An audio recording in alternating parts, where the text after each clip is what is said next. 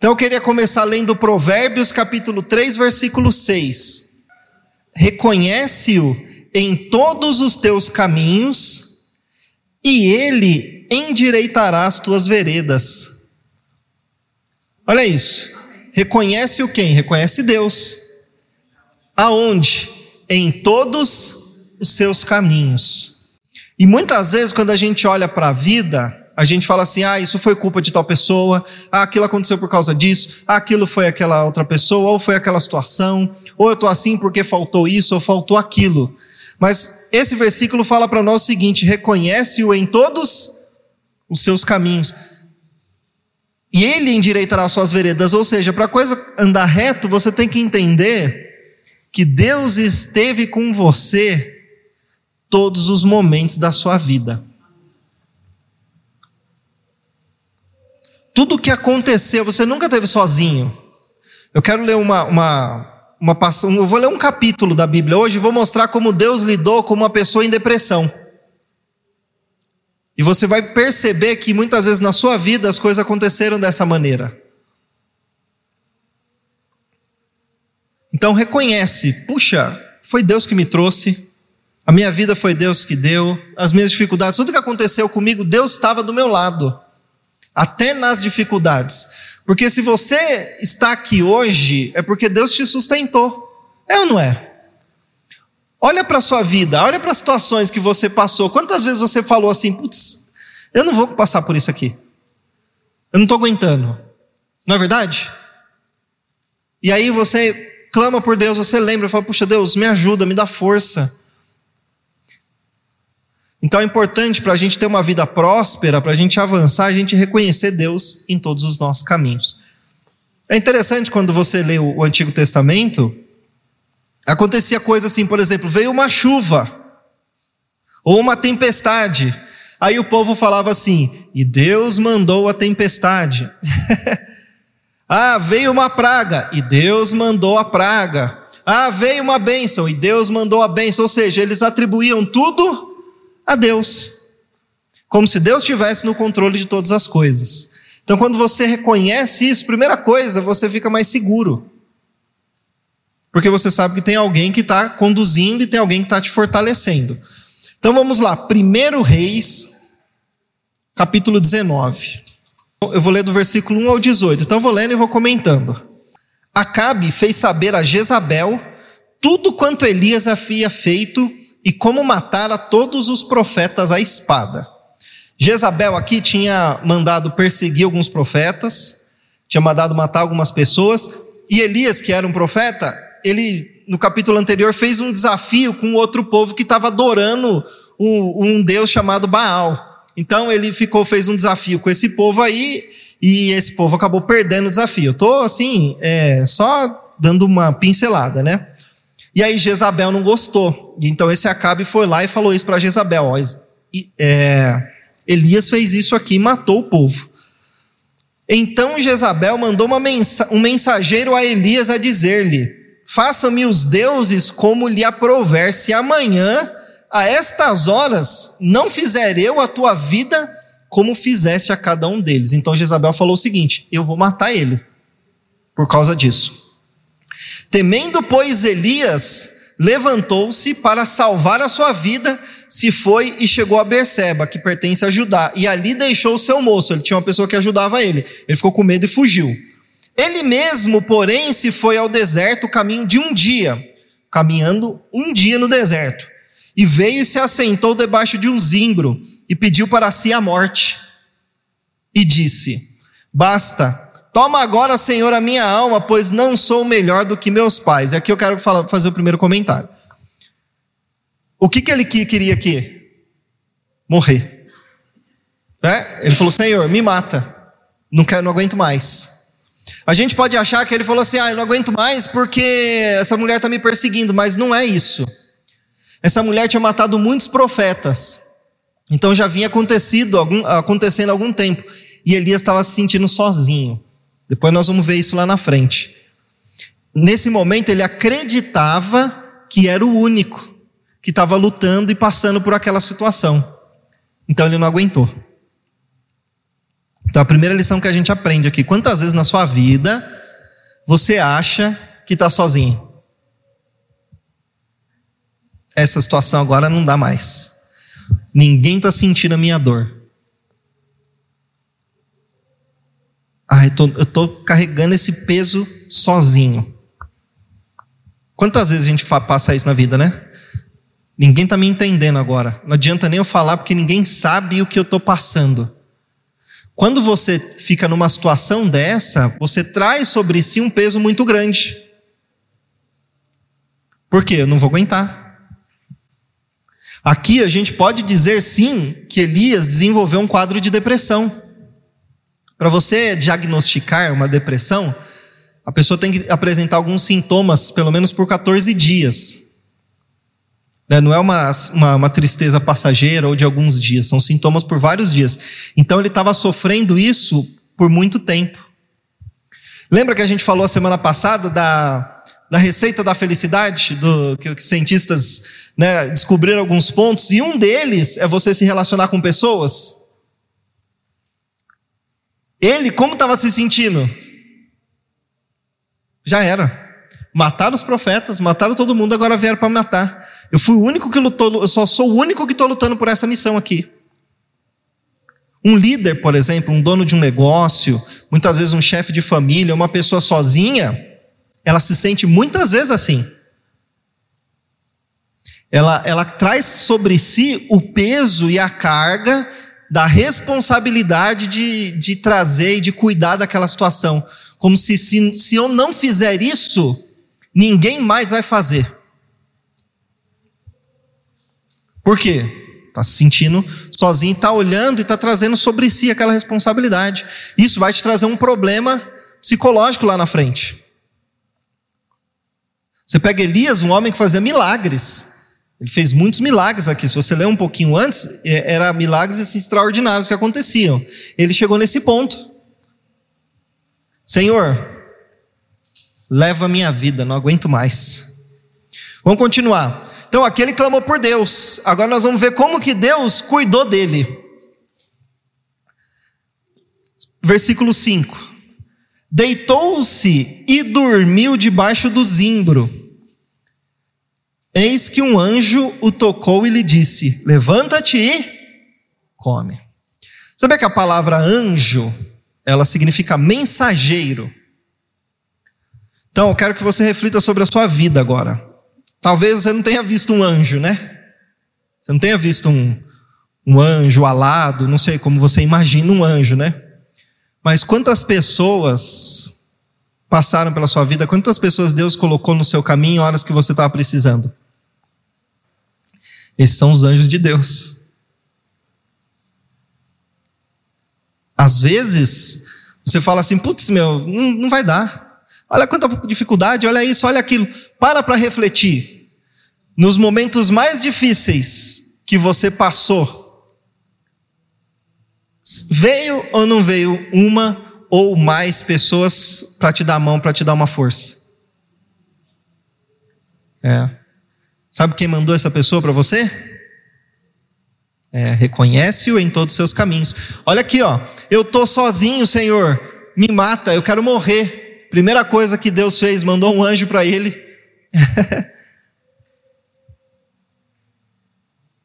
então olha aí na sua vida, na sua infância. Às vezes você pode falar assim: "Ai, meu pai não cuidou de mim". Na minha, na minha experiência cuidando de pessoas, você sempre percebe que quando tem um pai ausente, aparece muitas pessoas na vida daquela, daquela pessoa para cuidar dela. Muitos pais. Olha na sua vida aí. Se você já está lembrando, já começa a exercitar aquela gratidão que eu falei. Pessoas que foram aparecendo, foram te ajudando, que foram te dando a mão e foi te trazendo e você está aqui hoje. Vamos lá. Versículo 6. Olhou ele e viu junto à cabeceira um pão cozido sob pedras em brasa e uma botija de água. Comeu, bebeu e tornou a dormir. ele não estava bem. Quem já passou por uma situação de depressão, uma situação ruim, sabe disso. O que mais você quer é ficar na cama.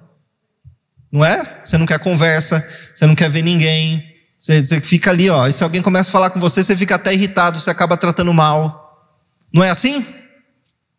Então, ele andou um dia, olha que interessante isso, ele andou um dia no deserto, ele não estava com fome, com sede? Olha como Deus vê a necessidade humana. Tem gente que espiritualiza demais o negócio. Deus mandou um anjo, mandou, mas o anjo trouxe comida para ele, porque ele tinha uma necessidade. Olha na sua vida, quantas vezes você achou que o dinheiro não ia dar? E deu. é ou não é? Quantas vezes você falou, agora eu não vou conseguir, de repente aparece uma oportunidade, você consegue dar um passo e vence aquela situação. É Deus mandando o pão e a água para você continuar avançando. Reconhece-o em todos os seus caminhos. Versículo 7. Voltou segunda vez o anjo do Senhor, tocou e lhe disse: Levanta-te e come, porque o caminho te será sobremodo longo. Olha só, vamos, levanta. Lembra que eu falei que todas as vezes que vem alguém desencorajado, Deus vem encorajar? Tem pessoas que falam assim: você está nessa situação, sabe por quê? Porque você pecou. Porque você ofendeu a Deus, Deus está tratando você. Deus está te castigando. Quem já ouviu isso quando era criança? Não faz isso que Deus castiga. a imagem que a gente cria de Deus é daquele senhorzão de barba, lá no céu, com um cajado na mão, esperando você fazer um erro para ele. é. Mas não, Deus vem encorajar. Não desista. Segue em frente. Vamos lá. Levantou-se, versículo 8: Pois comeu e bebeu, e com a força daquela comida, caminhou 40 dias e 40 noites até Horebe, o monte de Deus. E que comida boa, hein? 40 dias e 40 noites. Mas é interessante o número 40. Se vocês conhecem um pouquinho da história do povo de Israel, quanto tempo eles ficaram no Egito? Ou no deserto? 40 anos. Jesus, antes de ser tentado pelo diabo, quantos dias ele jejuou? 40 dias. E aqui quanto tempo ele andou? O 40 geralmente está relacionado a um, um período de provação, um período de, de, de aprendizado, de dificuldade, de luta. Na vida tem esses períodos. Tem gente que promete que vai ser sempre tudo bem. Não vai. Às vezes você vai caminhar 40 dias no deserto. Aí você precisa perseverar. Vamos lá. Ali entrou numa caverna onde passou a noite. E eis que lhe veio a palavra do Senhor e lhe disse: que fazes aqui, Elias? Ele respondeu: Tenho sido zeloso pelo Senhor, Deus dos exércitos, porque os filhos de Israel deixaram a tua aliança, derribaram os teus altares, mataram os teus profetas, mataram os teus profetas à espada, e eu fiquei só. E ainda agora procuram tirar minha vida. Percebe que ele acreditava que não tinha mais ninguém? Sentindo sozinho, Disse-lhe Deus: Sai e ponte neste monte perante o Senhor. Eis que passava o Senhor e um grande forte vento fendia os montes e despedaçava as penhas diante do Senhor. Porém, o Senhor não estava no vento. Olha que interessante isso aqui. Depois do vento, um terremoto, mas o Senhor não estava no terremoto. Depois de um terremoto, um fogo, mas o Senhor não estava no fogo. Aí depois eu falo do próximo. Olha o que, que apareceu: um vento forte, um terremoto, fogo, e Deus não estava lá. Quantas vezes na sua vida você espera um sinal de Deus, mas você espera que aconteça um negócio extraordinário? Não é?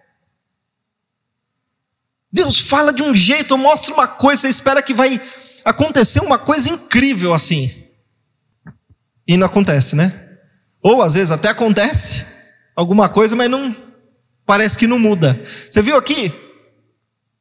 É interessante que todas essas manifestações fortes são coisas que aconteciam no Antigo Testamento e que o povo falava, e Deus apareceu ali. Mas aqui Deus não estava em nenhuma dessas coisas. E aí ele fala o seguinte: depois do fogo, um cicio tranquilo e suave. O que é um cicio? É um soprinho, é um ventinho, é uma brisinha assim, ó, suave. Ouvindo, Elias envolveu o rosto no seu manto e saindo, pôs-se à entrada da caverna. E eis que lhe veio uma voz e lhe disse: Que fazes aqui, Elias? Deus estava ali. Agora, é muito interessante isso. Por que, que Deus se apresentou para Elias numa situação dessa como uma coisinha bem suave? Problemas emocionais, feridas que foram causadas na nossa vida, não pode ser tratado com força, com pancada. Tem que ser com cuidado.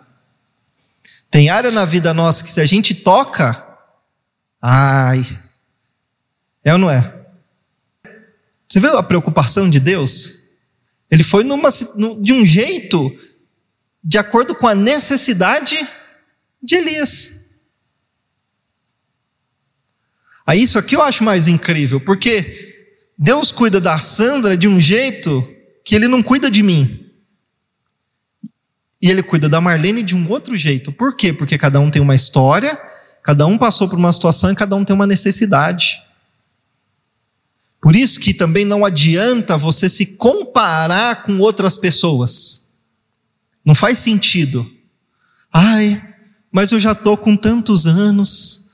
Fulano que cresceu comigo, já, já fez tanta coisa e eu estou aqui ainda. Não faz sentido, sabe por quê? Porque ele é uma outra pessoa, ele tem uma outra história, ele passou por outras coisas. Só faz sentido você se comparar se for com você mesmo. Se estiver uma pessoa que nasceu no mesmo dia, no mesmo horário, tiver a mesma personalidade, foi criado pelos mesmos pais do mesmo jeito ao mesmo tempo e passou por todas as mesmas experiências, existe alguém assim? Não. Então você não tem como comparar. A sua vida é a sua vida.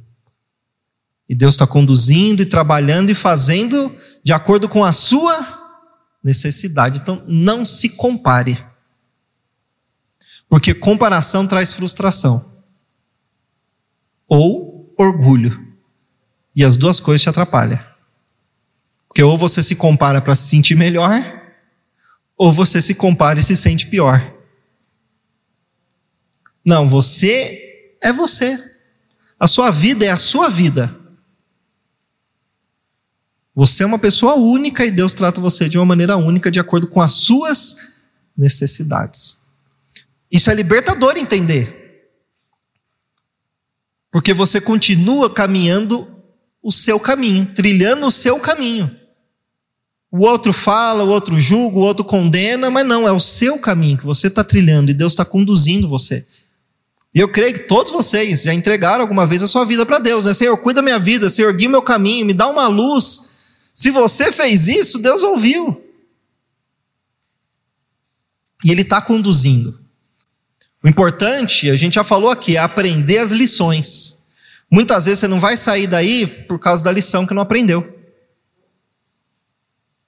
Às vezes você fica falando, né? Ai, minha vida está assim. Imagino Elias aqui, eu me coloco no lugar dele. Meu Deus, não tem ninguém, estou sozinho. Nossa, tudo que eu fiz na minha vida, olha a luta que eu tive. Todo mundo que estava junto, junto comigo morreu. Estou sozinho agora, estão querendo me matar, para que, que eu vou viver?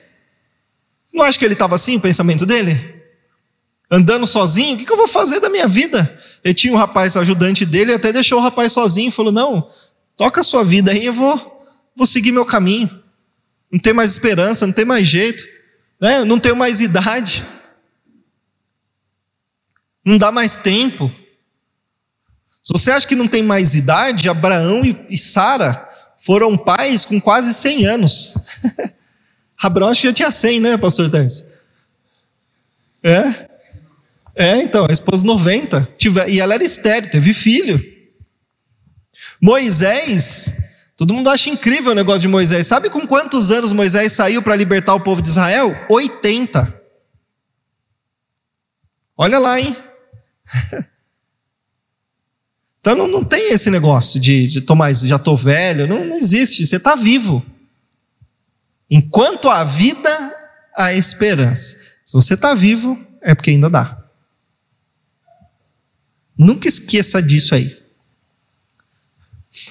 Vamos lá, versículo 14. Tenho sido em extremo zeloso pelo Senhor, Deus dos exércitos porque os filhos de Israel deixaram a tua aliança, derribaram os teus altares, mataram os teus profetas, eu fiquei só e procuraram tirar minha vida. Eu acho interessante a sinceridade. Se Deus aparece para você igual apareceu aqui para ele, ou com uma voz, ou talvez com uma intuição, né? Não sei. Como você ia falar? Tem gente que ia criar um, um, um protocolo. Tem gente que cria um protocolo. Senhor, Deus de Isaac, Abraão e Jacó, Senhor dos exércitos, aquele que criou os céus e a terra, fundou tudo que existe, criou a vida. Tem gente que quer pregar o evangelho para Deus. É. é. É, vai começa a orar, começa a pregar o evangelho para Deus, né? Deus falou com ele, ele falou: Senhor, olha só, eu tenho sido zeloso, eu estou servindo, estou trabalhando, estou fazendo o que o Senhor mandou eu fazer. Sabe por quê? Porque todo mundo se desviou. Olha o que esse povo fez, além de, de, de, de acabar com tudo, ainda mataram os profetas. Estou sozinho. Ele foi honesto. Não ficou criando formalidade. Agora, o que é interessante, parece assim, né? Deus é muito prático. As pessoas acham que Deus né, fica enrolando. Deus é muito prático. Olha o que Deus responde. Disse-lhe o Senhor: Vai, volta o teu caminho para o deserto de Damasco. Ou seja, volta para onde você estava. Tá, e em chegando lá, unge Azael, rei sobre a Síria, a Jeú, filho de Nins, e ungirás rei sobre Israel. E também Eliseu, filho de, de Safate, de Abel Meolá, ungirás profeta em teu lugar. Deus respondeu a pergunta dele? Respondeu a reclamação dele? Volta, aí você pensa o seguinte: não, tá vendo que Deus só exige, o cara tá se abrindo, né? Tá todo triste. Às vezes você se abre e você acha que ajuda é alguém ficar te bajulando. Eu entendo a sua dor, ai, como você é sofrida, né? Ai, desculpa, nossa, você passou isso tudo na sua vida, meu Deus, vem aqui. Tem gente que acha que isso é ajuda. Não, isso você, você, é claro, você tem que ser compreensivo, você tem que dar um abraço, mas o que vai ajudar a pessoa mesmo é você dizer para ela o seguinte: você precisa fazer isso aqui, ó. Eu entendo você, mas ó, trilha esse caminho aqui e vai. Sabe por quê? Se você ficar demais remoendo o seu problema, hoje você já entende um pouco mais como funciona o cérebro. Quando você pensa no seu problema, ativa algumas correntes neurais aqui. E você vai liberar aquelas emoções. Você fica pensando mais naquilo. Lembra que o cérebro cria hábitos? Então, uma hora, ele vai, vai criar um hábito, e esse padrão comportamental, esse tipo de pensamento vai se tornar recorrente. Quanto mais você pensa e quanto mais você fala sobre aquilo, mais reforça.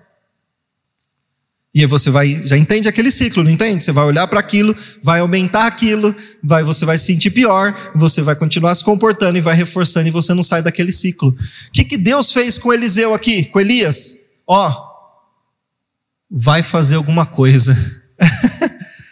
Deu trabalho para ele. Fez, lembra que uma das receitas para a felicidade é se relacionar com pessoas? Vai lá, unge o rei lá. Não é? Vai lá ungir aquele rei. Esse é o, esse é o trabalho do profeta. Né? Além de falar e exortar, unge aquela pessoa rei. Unge aquele ali profeta. Dá trabalho. Vai lá conversar. Se movimenta. Sai dessa caverna. Não era o que ele precisava? Depois, versículo 18: Também conservei em Israel sete mil homens, que todos os joelhos que não se dobraram a Baal e toda a boca que não beijou. Elias achava que estava sozinho. Quantos tinha? Então Deus falou para ele assim: Você não está sozinho, não. Tem gente aí que está no mesmo a mesma intensidade que você, tem a mesma intenção, está procurando fazer a mesma coisa, está indo para a mesma direção. Você não está sozinho. Percebe o cuidado? Não um cuidado humano? O, a, a, o, que, o que eu queria falar hoje é justamente isso. Você pode ter todas as ferramentas para gerenciar suas emoções. Você pode entender o seu mecanismo e até conseguir ter uma vida alegre, né? Conseguir os seus objetivos. Mas se você não, tem, não se conecta com Deus, essas coisas não duram. Não tem jeito. Tem um buraco no homem que só Deus preenche. Então, se você colocar qualquer outra coisa, uma hora vai sentir vazio de novo. Então é importante você saber como funciona, claro, você saber se gerenciar, lidar com as situações, você é humano. Mas lembra que foi na primeira aula, o problema do ser humano surgiu porque ele se desconectou com Deus. Todo mundo acha que o pecado maior foi ter comido fruto, comido fruto. Comer o fruto foi o resultado de uma coisa que tinha acontecido antes. Primeiro, foi a desobediência, porque Deus tinha falado não vai. E segundo, agiu independente de Deus. E o resultado de agir independente de Deus é essa humanidade que nós vimos hoje. Isso é diferente de religião. A religião é uma coisa que o povo criou para tentar agradar a Deus de acordo com as suas preferências. Então, se você não gosta dessa aqui, você vai na outra. Elas te dão, te dão uma cartilha de ação. Você faz assim, faz assado, anda assim, veste assim, fala isso, isso pode, isso não pode. Tá ótimo. Deus é completamente contrário disso aí. Você, ele entra na sua vida e transforma de dentro para fora. E aí, quem vai te dizer o que você pode ou não fazer é ele aqui dentro. Você pode falar isso ou não pode? Quando alguém me pergunta assim, pastor, eu posso fazer isso, posso fazer aquilo? Eu falo, não sei, eu, eu, isso eu não posso. Cada um tem um, um, uma jornada, um caminho com Deus. E à medida que Deus vai mostrando, você vai se libertando. É claro, tem coisa que é absurda, né? Você não precisa Deus falar para você que não pode, né? Tem coisa que é absurda. Mas estou falando no dia a dia. Por exemplo, o apóstolo Paulo fala assim: tudo me é lícito. O que, que é tudo me é lícito? Tudo me é lícito, ou seja, eu posso fazer o que eu quiser, não é? Mas nem tudo. Agora, o que convém para você, o que convém para mim? Cada um tem a sua história. Por exemplo, a Bíblia não condena quem toma uma taça de vinho, por exemplo né? É, às vezes até aconselha, você toma um vinho lá por causa do, do problema de estômago, era o remédio que eles tinham na época. Mas eu não posso tomar. Por quê? Porque eu tive problema com droga. Entendeu? Então, se eu tomo, talvez eu não vou, vou perder o controle. Então, eu não tomo. Eu posso? Posso, mas me convém? Entendeu? Isso é completamente diferente da religião. Muita gente se afasta de Deus por causa da religião. Porque criaram um conceito na cabeça das pessoas que receber Deus na sua vida é, é se tornar parte de uma religião. Tem nada a ver com isso. Receber é, é, é você, de novo, se conectar ali, ó, com o Criador. Não estou falando que vocês estão desconectados, tá? Estou só dando Estou dando um exemplo. Porque a coisa só vai andar completa e com equilíbrio quando, quando Deus entrar na sua vida e você entender isso aí. Opa, tem alguém que está cuidando de mim, eu não estou sozinho.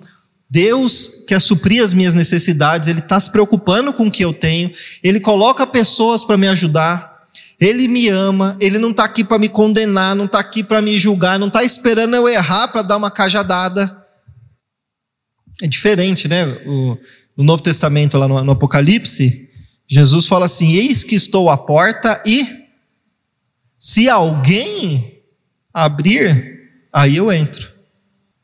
Ele não chega assim, ó. Vai, é você. Recebe logo, vem aqui, né? Não. Deus, Deus é educado, ele respeita, porque ele te deu uma coisa e ele, e ele, não, e ele não mexe nisso, que é o seu livre-arbítrio. A sua capacidade, o seu direito de escolher. Então ele nunca vai interferir. Ele nunca vai falar assim, ó, vem aqui, né? Ele, ele, se, ele se apresenta e fala assim: Eu quero cuidar de você. E aí o que, que você é? Você que escolhe. É só isso.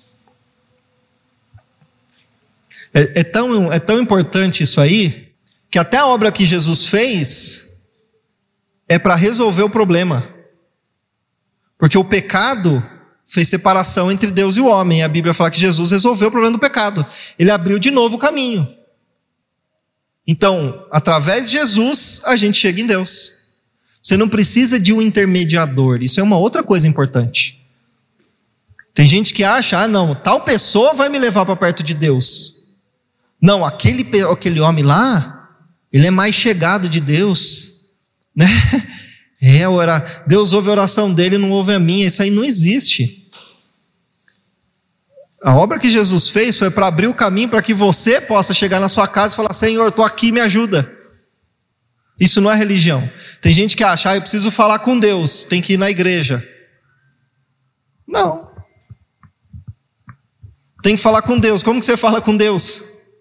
Fecha o olho e fala. Se quiser falar de olho aberto, fala também. Não tem formalidade. É claro, tem referência, respeito, porque você está lidando com Deus, né? Mas não tem uma formalidade, um. Tem gente que fala assim, ai, no banho eu não posso orar.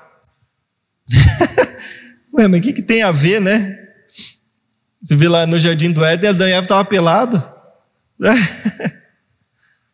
ai, tem que ser ajoelhado, tem que ser sentado, tem que ser em pé. Entenda uma coisa. Lembra que nós falamos o homem é corpo, homem e espírito? Você tem um espírito e é com ele que você se conecta com Deus. Aonde você estiver, em qualquer momento.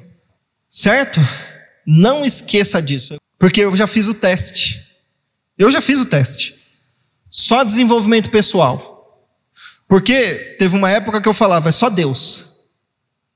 É só oração, é só isso. Tem que expulsar demônio. E isso e aquilo, não é porque que Deus não quer. E vivia num buraco. Aí um dia eu percebi, falei: "Não, mas tem a minha parte. Tem a parte humana do negócio que eu preciso aprender a lidar. Eu tenho que ter mais equilíbrio, não é assim. Só que aí é tudo desenvolvimento humano, desenvolvimento humano. Aí eu comecei a perceber que o negócio não andava. Por quê? Porque aí é eu independente de Deus. Ou seja, eu tenho poder, eu consigo, eu posso, tá tudo dentro de mim, eu tenho a força, é o He-Man, né? Eu tenho a força. Aí Deus falou: então pode ir, vamos ver se você consegue. aí toma tombo. E aí você encontra o equilíbrio. Tem a parte humana, tem a parte espiritual. A nossa alma é que faz a ligação com o mundo espiritual e também ela faz a ligação com essa carne aqui. E você está vivendo aonde? É, tem gente que quer ser anjo. Vou viver de luz. Não, você tem que comer, você tem que beber, você tem que trabalhar, você tem que ganhar dinheiro, você tem que se relacionar com as pessoas. Você é um ser humano. Tem uma frase que eu gosto muito, que é: quanto mais espiritual uma pessoa é, mais humana ela se torna. Quanto mais você se conecta com Deus, quanto mais está próximo do Senhor, mais você ama as pessoas, mais você se compadece, mais você ajuda, mais você percebe a sua fragilidade, as suas debilidades, as suas dificuldades. Né? Tem gente que é, sou espiritual. Então tá bom. Tem uma pessoa ali ó, que está tá sofrendo, vamos ajudar? Não, porque eu não posso me misturar. Então que espiritualidade tem essa aí, né? Jesus veio na terra, nasceu numa família pobre. A gente sabe, né? Nasceu numa manjedoura. Você sabe o que é uma manjedoura? Sabe? É um estábulo. Você levaria seu filho para nascer no lugar onde o, o, o burro, o cavalo faz cocô? Faria isso? Não, você quer dar o melhor, né? nasceu lá. Viveu numa região pobre, uma pessoa desprezada. Passou, a Bíblia fala que ele é um homem de dores, sabe o que é padecer. Hebreus fala que ele foi tentado em todas as coisas. Quando ele estava no Getsemane, ele vai orar e, e, ele fala, é interessante que ele leva os discípulos, alguns discípulos, e fala assim: ó, minha alma está profundamente triste até a morte. O que é profundamente triste? É uma tristeza profunda. E ele compartilhou com os. É, e naquela época ele já tinha falado: vocês são meus amigos. Ou seja, na pior dificuldade, ele levou pessoas para estar com ele, para ajudar, pediu oração. Você já pensou, Jesus precisando de oração? né? Vigia comigo, fica aqui do meu lado. Eu estou muito triste. Às vezes a gente está sozinho, não pede ajuda, não, né? não conversa, não fala. A gente tem que se abrir com as pessoas. Sabe por quê? Porque ele passou. Você imagina que cuspiram na cara dele, você imagina que bateram nele, você imagina que mentiram sobre ele, você imagina que, que espancaram ele, você imagina que o povo que ele veio ajudar mandou crucificar. Ele sim, sentiu na pele o, o negócio. Sentiu na pele. Aí Hebreus fala o seguinte: que ele é o nosso sumo sacerdote que se compadece de nós. Não é diferença de julgar e de acusar? O que é compadecer? Já sabe o que é a palavra compadecer? É padecer junto. Ou seja, Osmara está sofrendo, Deus está se compadecendo. Ele está padecendo junto, está sentindo a dor junto com ela. Está ali do lado. Por quê? Porque ele também passou, ele sabe o que é. Então, às vezes, você está nessa situação sua, você acha que não tem saída, você fica com medo de falar, estou fraca, esquece isso aí. Deus está sentindo o que você está sentindo e Ele quer cuidar de você. Nunca, te, nunca esqueça isso na sua cabeça. Não deixa outra pessoa, pessoas colocarem outra coisa na sua cabeça. Ou falar assim, ah, para você mudar você precisa fazer isso, isso, isso, isso. Não, esse negócio seu aí não, não é, não, isso aí é porque você é pecador. Deus está tratando você porque é uma coisa que você fez. Deus não faz isso. Ah, eu estou aqui pagando os meus pecados. A Bíblia fala que Jesus levou sobre ele os nossos pecados. É claro, as, as suas atitudes têm consequência. Tem gente que acha assim, ah, pedir perdão tá tudo bem. Não é assim. Suas atitudes têm consequências. Você vai colher o fruto das suas ações. Mas você nunca vai estar sozinho. Olha aí na sua vida. Eu comecei falando isso, né? As pessoas que você que apareceram no seu caminho te ajudaram? Quantas foram? Muitas, né? Nas, nas horas você achava que não ia dar. De repente aconteceu uma coisa, abriu uma porta, um caminho, você conseguiu. Uma dificuldade financeira, um trabalho, uma, uma, um problema familiar, você fala, isso aqui não tem solução. De repente, acontece uma coisa. O que, que é isso? É o acaso? Coincidência? Uma vez pode ser uma coincidência, outra, mas olha para sua vida, quantas coincidências não aconteceram? É ou não é? Então lembra aí, você quer ser equilibrado? Coloque Deus na sua vida, entregue seus caminhos para Ele e faça a sua parte.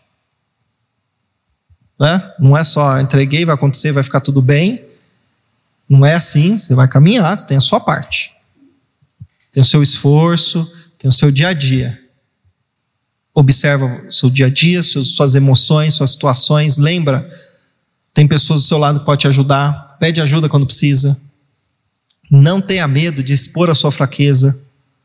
Tem um versículo da Bíblia que é bem pequenininho, que é quando morreu Lázaro. E aí a Bíblia fala assim: Jesus chorou. O pessoal acha incrível, nossa, ele chorou por causa do amigo. Eu observo outra coisa. Quantas pessoas estavam ali naquele momento? Quantas pessoas tinham ali vendo aquilo? Um monte. Ele se escondeu para chorar? Era um homem e chorou na frente de todo mundo. Às vezes a gente fica com vergonha, né? Não vou expor a minha fraqueza. Quando você ficar guardando ela, você vai continuar parado. Solta, fala, conversa. Legal? Então, ó, reconhece Deus nos seus caminhos. Não acho que foi a sorte. E até as dificuldades, tá? Lembra disso. Que que eu, Deus, Senhor, o que, que o Senhor quer que eu aprenda com essa situação aqui? Me ajuda, me mostra. E anda. Você crê em Deus? Creio. Então tá bom. Faz alguma coisa. Tiago fala sobre isso. Até o demônio crê em Deus. Aí ele fala, mas se você crê, mas não, não dá nenhum passo, que crê é isso? Quem viu a história de Pedro andando sobre as águas? Ele viu Jesus andando nas águas, aí ele falou: Senhor, se é você, me chama que eu vou. Aí Jesus falou para ele o quê? Vem. Aí ele, eu vou, hein? Vem, eu vou. Eu venho, olha que eu vou, hein? Ele ficou assim. Ó, toma cuidado que eu vou. Né? O que, que ele fez? Foi. A fé sem obras é seja, se você crê que, você, que, que o Senhor está com você e que você vai passar por essa situação, vai para frente. E Moisés, com o pessoal lá no Mar Vermelho, Senhor, o que, que eu faço esse mar agora? Deus falou para eles: fala para o povo marchar. E aí o povo pôs o pé na água, o que aconteceu? O mar abriu. Legal? Deus abençoe vocês.